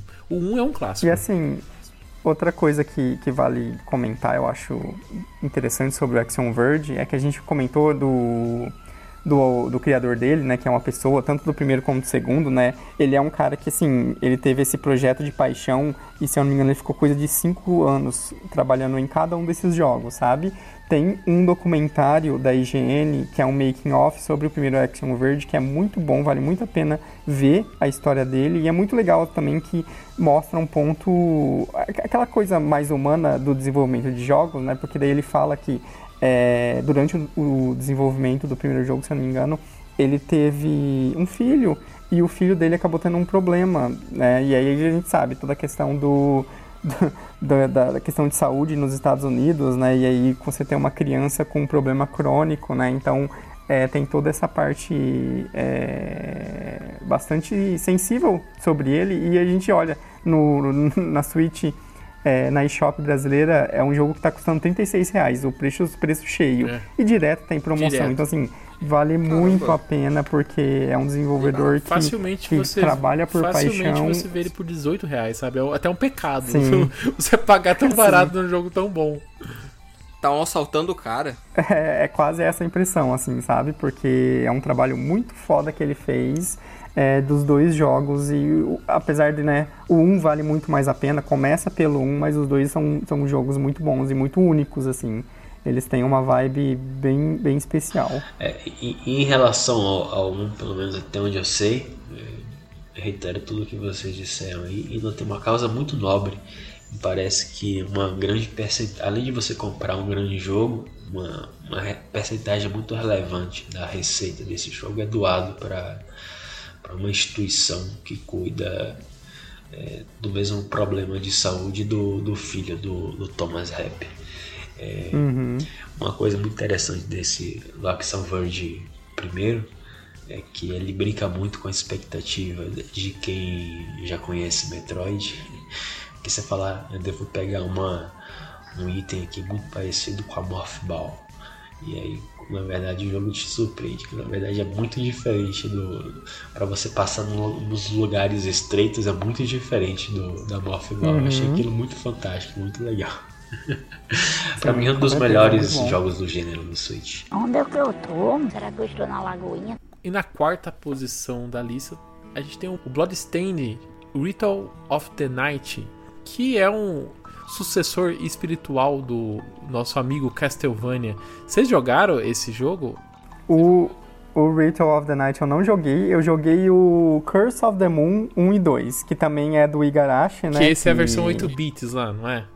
Isso, exatamente. Os dois são, são a versão 8 bits que, que ele nem é tão Metroidvania, ele é mais um jogo um jogo linear. Então eu vou. Então, é o Castlevania de Nintendo. Então eu vou destilar meu ódio por, por esse jogo, assim. Porque assim, eu gosto e eu e desgosto desse jogo, assim.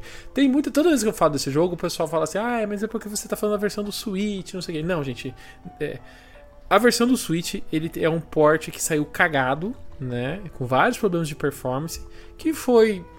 Saiu patches de correção. Eu joguei a versão sem patch, né? Mas uhum. a minha uhum. reclamação desse jogo nem é, é sobre isso, sabe? O jogo é, é legal, assim, visualmente falando. A, a, heroína que você controla, a menina que você controla, eu não vou lembrar o nome dela agora, mas ela, ela é bonita. O jogo, é, visualmente falando, ele é um jogo 3D de, de rodando no Switch. Ele tem um gráfico até bonito, assim, sabe? Mas é, algumas coisas me incomodam nesse jogo, assim para quem gosta de Castlevania, acha normal, mas quando eu joguei eu não achei tão normal. Você, assim como qualquer Castlevania, você vai é, mais moderno, né? Você vai é, jogando e você vai desbloqueando os ambientes, assim, sabe? Mas quando você vai matando os, os inimigos, você vai ganhando habilidades. Até aí tudo bem você ganhar habilidades em cima dos inimigos. Só que assim, tem lugares para você avançar no jogo, você precisa especificamente daquela habilidade que você consegue é, matando um inimigo X, que é tipo assim, o jogo não explica efetivamente que você tem que fazer isso. Talvez tenha algum livro da biblioteca que explique aquilo ali, mas não é uma coisa que como um Metroidvania, ele ele te meio que guia, o mapa te, te, te força você a visitar lugares para desbloquear um, essa mobilidade para você avançar. Não, esse jogo não. Você tem que matar o inimigo para conseguir uma habilidade X para você evoluir no jogo. Então eu achei isso um pouco, sabe, um, eu, eu considerei um erro de design, assim, sabe? Tipo, como você trava uma o jogo dessa forma, assim. Eu, eu não eu gostei de jogar o jogo como Castle, como um jogo né, de, de, de ação, aventura, assim, é, de Metroidvania. Joguei no Switch, mas eu fiquei muito bolado com esse, com essa questão de, de esse, esse travamento de progresso vinculado a matar um inimigo que o jogo não deixa claro, sabe? Uhum. É, isso é, uma, é um traço direto de, do Symphony of the Night, ele tinha essa mecânica, né? Eu acho que o grande problema disso é que no caso, não sei se é assim no, no Bloodstained e né, seria esse o problema, é que ah, os inimigos dropam determinados equipamentos, né? E, e, isso acontece com todos os inimigos do jogo, na verdade. Só que existe uma porcentagem para eles droparem determinados equipamentos. Então, por exemplo, esse é o problema. Se fosse só você matou o inimigo, e ganhou? ganhou o item que você precisa, você progride, show. Mas não, você vai matar um inimigo e aí, sei lá, o inimigo tem uma chance de 12% isso. de dropar uma arma específica. E aí você ter o progresso travado nessa arma que é o problema, né? Porque você meio que tem que vira quase um grind de RPG, Se né? Eu vou ter que farmar engano, o inimigo até dropar. Nossa, eu, se fosse opcional, pelo menos. Eu joguei. Aí, essa parte. Eu joguei o jogo faz tempo, então não, não tá tão claro pra minha cabeça. Mas eu acho que foi. Eu tinha que pegar uma habilidade de um bicho que ficava na água. Então eu sabe aquele, aquela coisa ali. Nossa, super divertido isso. Ficar entrando e saindo da sala pro bicho aparecer uhum. e ficar tentando matar para conseguir dropar a, a, habilidade, né? Sim. Então, assim, é, é gostoso o jogo, é, é, divertido, as habilidades e tudo mais. Você personaliza a personagem com um monte de roupinha, assim, né? É bem, né? É bem waifu, assim, a minha. Mas isso me, me. Nossa, eu fiquei muito bravo. E o final do jogo também. É, tem um final fake você vai, chega no chefe e é um final fake que eu achei da game over na sua cara, eu achei de péssimo gosto, assim. É, e o final verdadeiro tá meio escondido. Cara, é assim, é um jogo que me incomodou, assim, sabe? Tem várias escolhas de design que, ah, mas os antepassados faziam isso eu acho que hoje em dia já não, não dá mais para aceitar um negócio desse, assim, sabe? Então, assim, recomendo, mas eu recomendo jogar com um detonado ali do lado, porque para você não ficar travado no jogo à toa, assim, e se, se frustrar a troco de nada, assim, sabe? Essa foi aquela indicação tipo fã ou hater. É, eu, mas né? eu, é, essa é a minha sensação desse jogo. Não é que eu não gosto do jogo. Eu gosto do jogo. Mas eu tem uns eu acho para mim eu considero como erro de design que eu não aceito isso e eu acho que acaba é, denigrindo o jogo assim sabe? Não, não acho que uhum. não, não, acho que não, poderia ser feito de uma outra forma e podia ser simplificado um pouco mais para você curtir mas o, o castelo é gostoso é bonito é divertido de você explorar. Só essa parte aí que foi pisada na bola assim Onde é que eu tô? Será que eu estou na lagoinha? E na nossa terceira posição a gente tem o Monster Boy. E Monster Boy. É. Essa é das eu antigas, acho que É das antigas. O, o, o antecessor espiritual dele é muito conhecido dos brasileiros, que na época a Tectoy fez um. fez um hack e acho que ele transformou na, na Toma da Mônica e Caverna do Dragão, se eu não me engano. Uhum. E esse mesmo jogo, infelizmente, ele ganhou. Infelizmente não, mas ele ganhou um remaster no Nintendo Switch em 2017. E ele não. Obviamente, né? Como era uma questão muito local, ele não. Ele não é, levou para frente essa questão da, da turma da Mônica. Então foi o remaster da versão original. Algumas pessoas que trabalharam no original resolveram fazer um sucessor espiritual e dessa vez não deu errado, Daniel Rey, para você que não gosta de ukulele. Mas dessa vez o sucessor espiritual não deu errado não, porque eles lançaram o Monster Boy Age the Cursed Kingdom.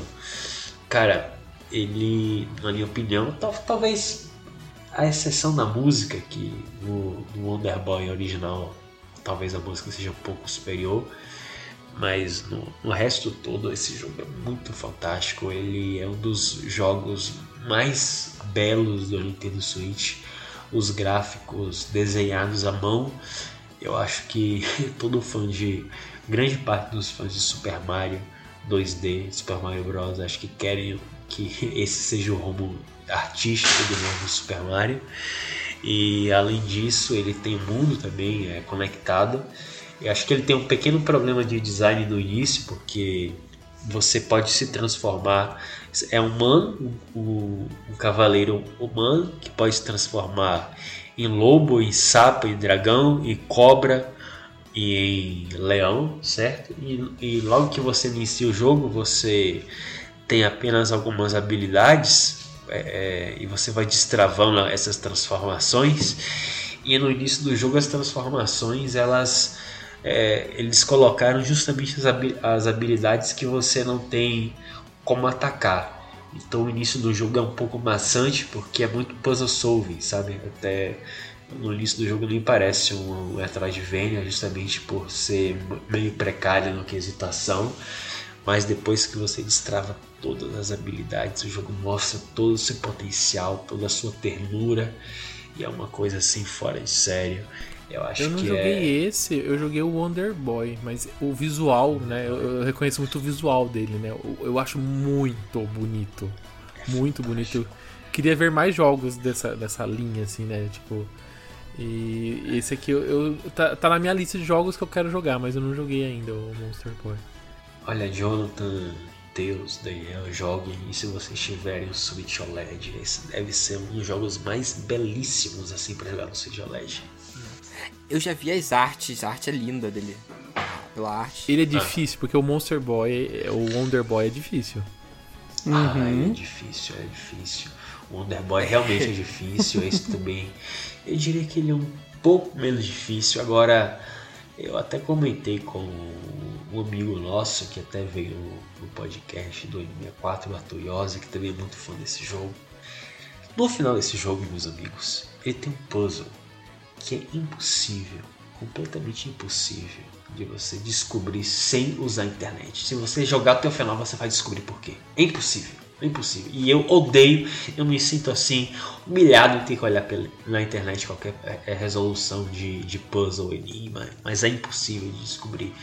Mas assim, em termos de combate, eu acho que ele não é tão difícil quanto o Underboy. Não. Dois Mas a jogos do a gente puzzle final, pra, é A gente pede pra pessoa olhar na internet pra jogar. É. No final, jogue no, no, final, no, no último puzzle lá da vila, no poço, você vai entender se você chegar. A hora que chegar, lá. você lembra Tem que olhar na internet. É. Tem que olhar, senão você não passa no banheiro. Deixa eu perguntar, Júlio, ah. é, esse Monster Boy and the Cursed Kingdom, ele também é um remake de um jogo antigo, igual Wonder Boy, ou ele é um novo jogo na franquia? É um novo jogo, sucessor espiritual. Ah, novo jogo. Massa. Tá? É, é por parte da equipe original. Que massa, legal. Coloca na sua lista aí, companheiro. Onde é que eu tô? Será que eu estou na Lagoinha? Em nossa segunda posição, temos, acho que um outro clássico moderno, que é o Hollow Knight. Exatamente, o jogo que criou a sequência, a segunda sequência talvez mais aguardada de todos os tempos, atrás de Tears of the Kingdom, não sei, mas assim, virou, já virou um meme na internet, né, que é tá todo mundo querendo Silk Song desde sempre. Toda direct, todo direct de indie, é, é, é, é todo mundo pedindo que venha Silk Song, que venha Silk Song. Exato, mas assim, Hollow Knight, ele é um Metroidvania que ele foi criado por meio de financiamento coletivo. E ele é um daqueles casos que, assim, é um jogo que não faz nem muito sentido o quão grande e enorme e interessante e bom esse jogo é, considerando o fato de que ele foi criado por um time de três pessoas. Assim, ele é um jogo muito é, acima da sua das capacidades que a gente imaginaria e outros projetos semelhantes, né? Porque ele foi criado por meio de é, financiamento coletivo, né? Em três pessoas, tipo, eram só duas pessoas trabalhando e aí durante o projeto eles chamaram uma terceira pessoa e aí eles criaram esse jogo. Eles fizeram dois ou três DLCs, se eu não me engano. E o, o, próximo DLC, que seria o DLC no qual a Hornet seria jogável, ficou tão grande que eles decidiram transformar em um jogo único e novo, que vai ser o Silk Song, que vai sair um dia, né? Não, Mas sobre... Pode falar, Hollow. Knight em si já é um jogo que não devia existir e eles se animaram pra fazer. Tipo, era, era uma game jam Sim. Eles fizeram, perderam a Game Jam, só que eles gostaram do jogo e. Não, vamos continuar fazendo. Aí foi. Perderam o quê? Não, é até engraçado. Perderam o quê, E Deus? assim, o... Eles perderam a Game Jam, que é um, é um evento de desenvolvedores. Eles ficam, Ah. sei lá, 33 dias lá e, pra fazer um jogo. Ah, tá. Eles fizeram, perderam o, o, o A negócio. competiçãozinha, né, que eles fazem. É. É. tipo um incentivo, né, que eles fazem. Tipo, ah, vamos juntar uma galera, você tem um prazo X pra criar um protótipo, né? Não é nem um jogo, é uma coisa mais simples, assim, um conceito, né? O jogo E era eles- isométrico até. Era Isso, é um jogo to- top-down, totalmente diferente. Era um Muito outro conceito, e, né, e eles criaram o personagem do Hollow Knight, né, alguns dos inimigos, e aí eles gostaram tanto de algumas dessas ideias iniciais que eles resolveram trabalhar e modificaram totalmente para ser um Metroidvania, né?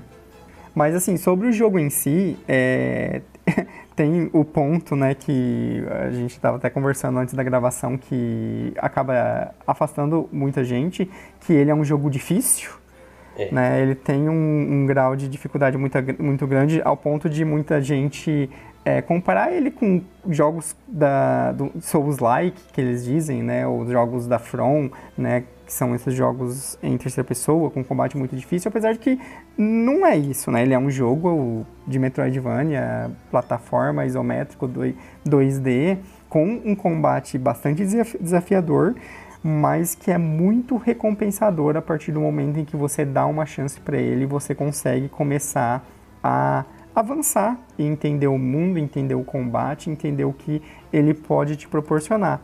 Porque ele é um jogo muito vasto, sem brincadeira. Para você fazer ele, só a história principal, ele vai durar umas 30 horas.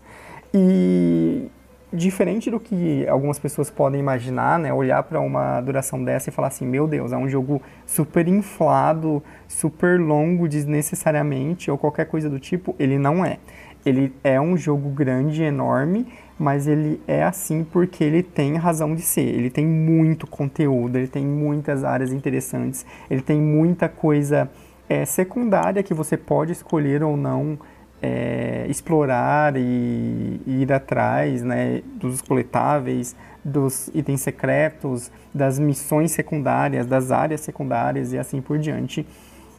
Mas é um jogo muito, muito bom. Assim, é um, de verdade, para quem consegue ultrapassar as barreiras que existem para você jogar ele, né, da dificuldade e do level design complexo e tudo mais, é, passando isso você consegue chegar num jogo que está muito acima da média de todos os Metroidvanias que são feitos é, ultimamente por jogos, por, perdão, por desenvolvedores é, independentes. Assim, a trilha sonora dele é fenomenal, é absurda de boa, com algumas trilhas muito ambientais e muito belas.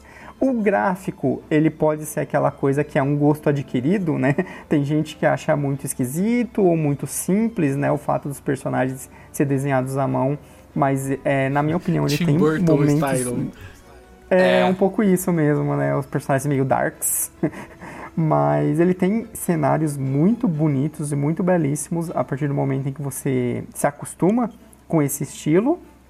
E a experiência como um todo, ele é um daqueles jogos que consegue sugar a sua vida. A partir do momento que você consegue é, se imergir nesse mundo, né? Ele tem uma história muito interessante que tá lá para você desbravar ela, né, para você ir atrás se você quiser. Existem aí milhões de teorias sobre o que está acontecendo no mundo e esse tipo de coisa. E o gameplay dele é muito redondinho e muito bacana. O modo como você vai você começa, né, aquela coisa totalmente simples, você basicamente só pula e aí eventualmente você vai ter o pulo duplo, você vai ter dash, você vai ter habilidades de escalar a parede e isso vai te dando um domínio muito grande no mapa como um todo e no combate e em todos esses elementos. Aquela hora o Júlio falou de ser cancelado, né? E eu falei que depois eu deixa, deixa o meu momento cancelamento para depois, né? E esse chegou o meu momento cancelamento, porque assim, eu entendo que a galera gosta de Hollow Knight. Parabéns, pessoal, assim, mas eu não gosto de Hollow Knight. Eu, nossa, eu realmente não gosto de Hollow Knight. Pode ser porque eu tava jogando algum. Eu, na época que eu fui jogar o Hollow Knight, eu tava jogando Dandara. E eu tava apaixonado por Dandara, né? E. Nossa, mas eu não gosto. Eu não gosto dessa, dessa pegada difícil de, de Hollow Knight. Eu não gosto do visual. Ele tem um isso que o, que o, o, o Jonathan até falou, né? Dessa pegada darkzinha dele, assim. Ele, ele tem uma pegada, sabe? Tem good vibes e tem esse aqui que é, sei lá, meio depressivo, assim. Eu não sei, eu não uhum. gosto dessa, uhum. desse, dessa vibe dele, assim. Eu não gosto do combate. Eu acho que ele, ele é. Você falou que ele é grande, né? E tudo mais. Eu acho ele extremamente grande e você se perde muitas e muitas e muitas vezes, assim. Se perder é normal no, no, no Metroidvania, mas eu acho que no Hollow Knight ultrapassa do, do, a minha paciência, sabe? Então, assim, uhum. é um jogo que eu recomendo para todo mundo, mas eu particularmente não gosto e eu preciso tentar voltar a jogar para ver se conecta com ele, assim, porque é um gênero que eu gosto tanto e como pode um jogo que é tão elogiado eu não gostar? Não faz sentido, sabe? Mas eu realmente não gosto de Hollow Knight, mas parabéns aí pra quem gosta. então, então deixa eu ser descancelado agora. É, pra mim, Hollow Knight é uma obra de arte. Jonathan, eu até me arrepiei quando ouvi você falar. Você disse tudo o que eu gostaria de falar sobre esse jogo. E assim, é, quando eu joguei ele, Fiquei, e, e, a gente já desconfiava que a Nintendo estava desenvolvendo um novo Metroid 2D. Eu falava, cara, na moral, eu sei que a Nintendo é foda. Eu sei que a Nintendo fez Breath of the Wild. Mas, mano, para a Nintendo fazer um mundo tão denso, tão coerente, tão intrigante quanto esse, os caras vão ter que penar. E para mim, ainda hoje, ele é o ápice do gênero. É arrepiante a trilha sonora, sabe? Ele conseguiu inserir sidequests é, de um jeito no, no, gênero que eu não imaginava que fosse possível. É, a extensão do mundo dele é assim embasbacante, a coerência do mundo dele é fenomenal. A lore dele, quando você começa a descobrir as nuances dele, é um negócio de arrepiar, bicho. É como é que pode duas, três pessoas terem pensado nisso tudo? É, eu só posso desejar mesmo a sequência, porque para mim ele é sem defeitos. Eu não consigo apontar um defeito em Hollow Knight. É, Hollow Knight é muito difícil de achar um defeito. Eu lembro que depois que ele lançou, todo lugar que você via botava ele na lista assim de melhores do ano, melhores do gênero, que tipo ele botou o sarrafo de Metroidvania lá em cima, é. pra você, tipo, uhum. pra você conseguir fazer alguma coisa num nível assim, tem que conseguir chegar perto dele. E tinha muita gente que também pedia, que sei lá, poxa, Nintendo, já que você de vez em quando faz umas parcerias aí, principalmente quando uhum. teve o Candace of Hyrule, que, uhum. pô, deu Zelda pra um estúdio indie, pô, dá Metroid aí pra Team Cherry pra ver o que, que eles fazem aí, que deve fazer um negócio maravilhoso aí. Assim, é, eu quando eu joguei, eu joguei, acho que em 2018, sei lá, eu joguei basicamente junto com dois amigos na faculdade. E assim, a, a experiência é, é, outra coisa, de você estar tá jogando e compartilhando uhum. a ideia. Tipo, nossa, eu cheguei num lugar que é assim, assim, é. assado. Aí o outro, caramba, ainda não cheguei lá. Ah, eu passei lá ontem, não sei o que.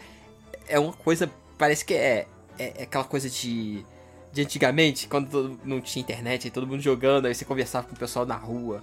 Era é uma coisa muito, muito legal. Se você parar pra pensar, é muito parecido com a experiência de Breath of the Wild, que a gente também compartilhava. Então, com o Xenoblade Chronicles X, a gente compartilhava, "Ah, cheguei em tal lugar, consegui descobrir isso. Ah, tem uma passagem secreta aqui, sabe?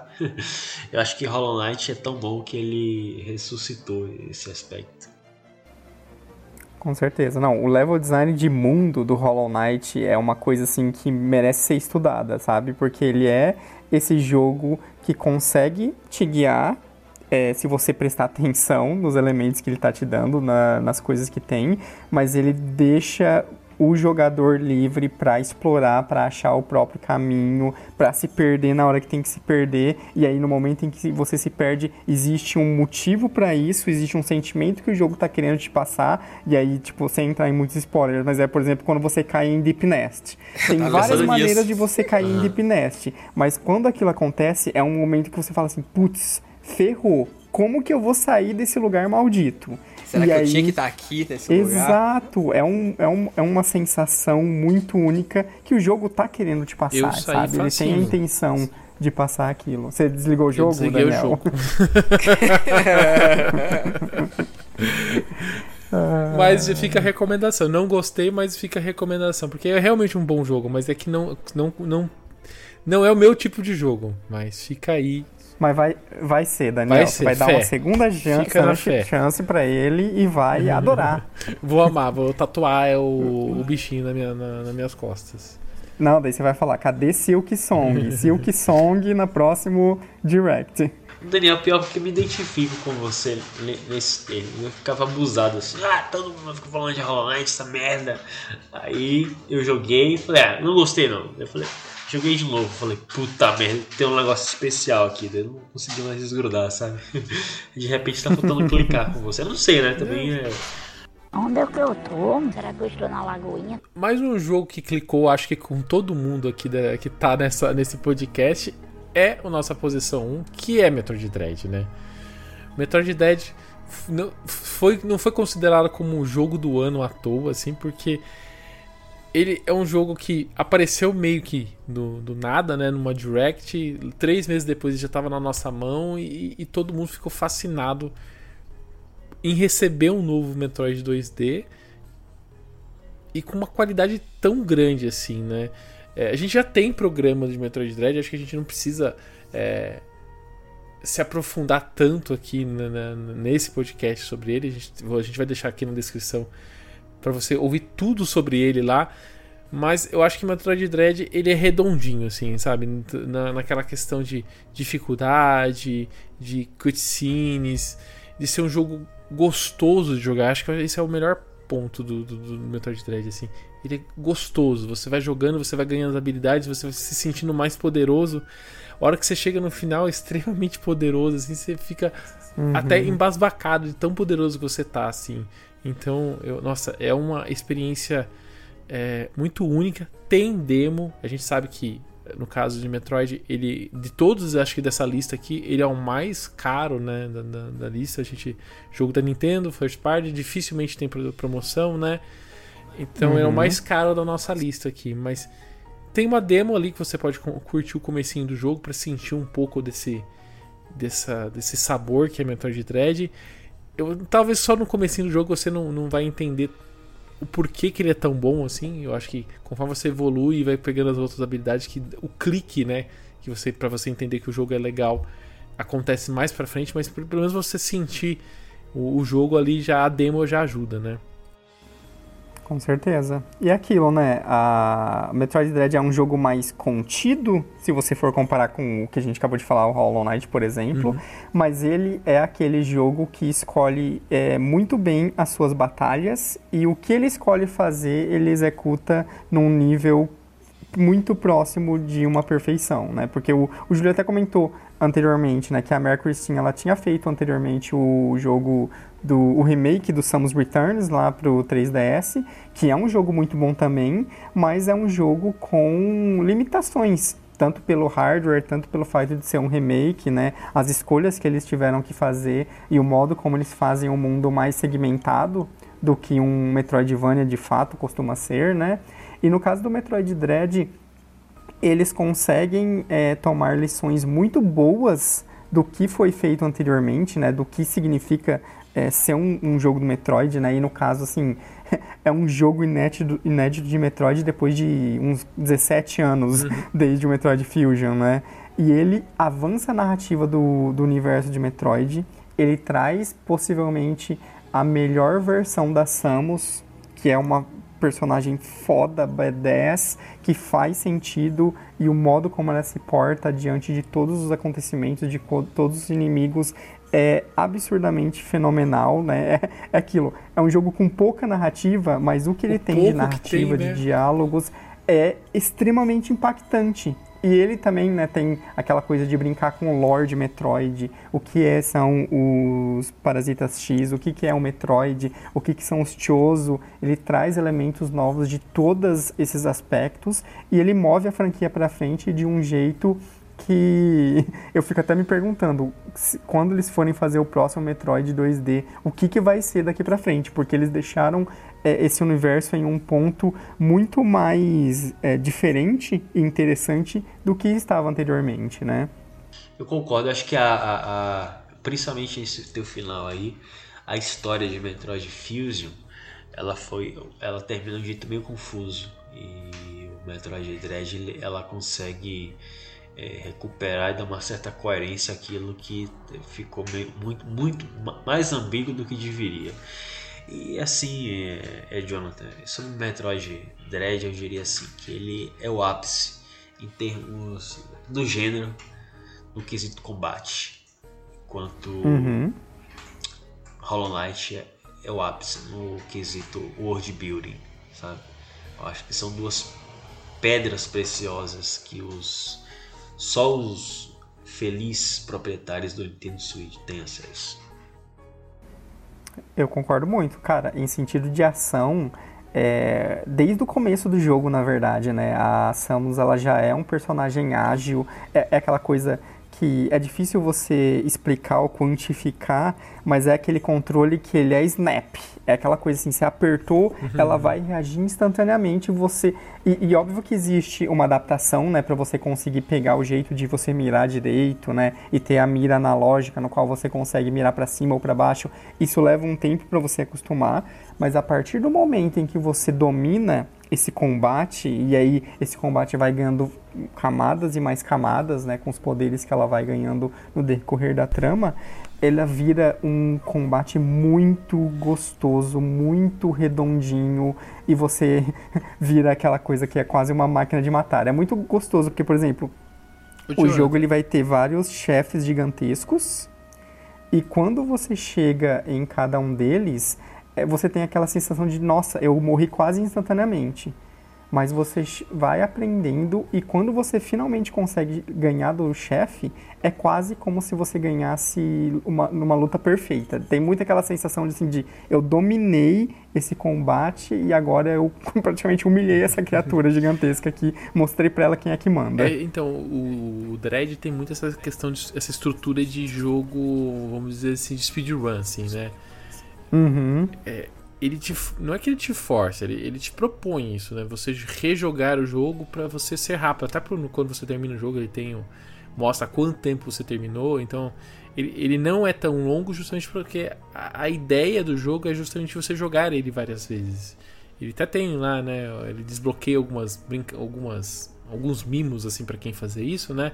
Mas é, quanto mais rápido você joga Metroid, mais dentro de, da Samus você está e mais gostoso fica. Então, nossa, Metroid é espetacular. É, é um jogo que quem tem o Switch e tiver a oportunidade de jogar, jogue, porque é literalmente um clássico moderno assim, do, do, do, gênero que acho que a gente vai sempre recordar sobre, sobre ele. Sempre que sair um, algum novo, novo Metroidvania, a gente vai voltar nele e, e comparar com, com ele. Assim. Então fica aqui a nossa lista de 15 jogos pro Nintendo Switch. Onde é que eu tô? Será que eu estou na Lagoinha? E pra você, quais são os, os jogos favoritos do gênero Metroidvania? Deixa aqui embaixo nos comentários ou nas nossas redes sociais. Jonathan, brigadão pela sua participação e onde que o pessoal consegue te encontrar? Opa, eu que agradeço. Adorei participar aqui, ainda mais falando de um gênero tão bom, com jogos tão incríveis. E para quem quiser um pouquinho mais de mim, eu tô lá no Twitter, em Jo Carneiro, J-H-O Carneiro, né? Lá vocês podem acompanhar é, o meu trabalho. Eu sou editor de arte de duas revistas sobre a Nintendo. Infelizmente são revistas em língua inglesa, mas quem tiver curiosidade, dá uma olhadinha lá. Eu sou sempre postando sobre elas. E eu também faço é, parte do canal do YouTube e um podcast chamado Márcio, com é, é Márcio com três As. Márcio. Lá a gente tem um. Márcio, exatamente. A gente tem um programa semanais no qual a gente fala nossas indicações de jogos, às vezes a gente se foca discutindo um jogo em si, ou às vezes até uma outra coisa de cultura pop como séries, filmes e coisas do tipo. A gente está variando aí os nossos temas é, semanalmente vocês conseguem acompanhar tudo lá no meu Twitter. Eu tô sempre comentando a respeito das coisas que eu faço. Todos os links na descrição. Muito obrigado. E vocês também podem encontrar o Ultra N Podcast em todas as redes sociais. É só procurar Ultra N Podcast. Eu sou Daniel Rensober. Você também me encontra lá no Twitter na arroba Daniel Ren. E eu sou o Teus. Vocês podem me encontrar na arroba Jackson Teus, com underline no final. Eu sou o Júlio, Twitter e Instagram pela arroba Júlio Rodrigo X. O N Podcast dessa semana fica por aqui hoje. A gente se vê daqui 15 dias. Até mais. Lei. Tchau. Falou!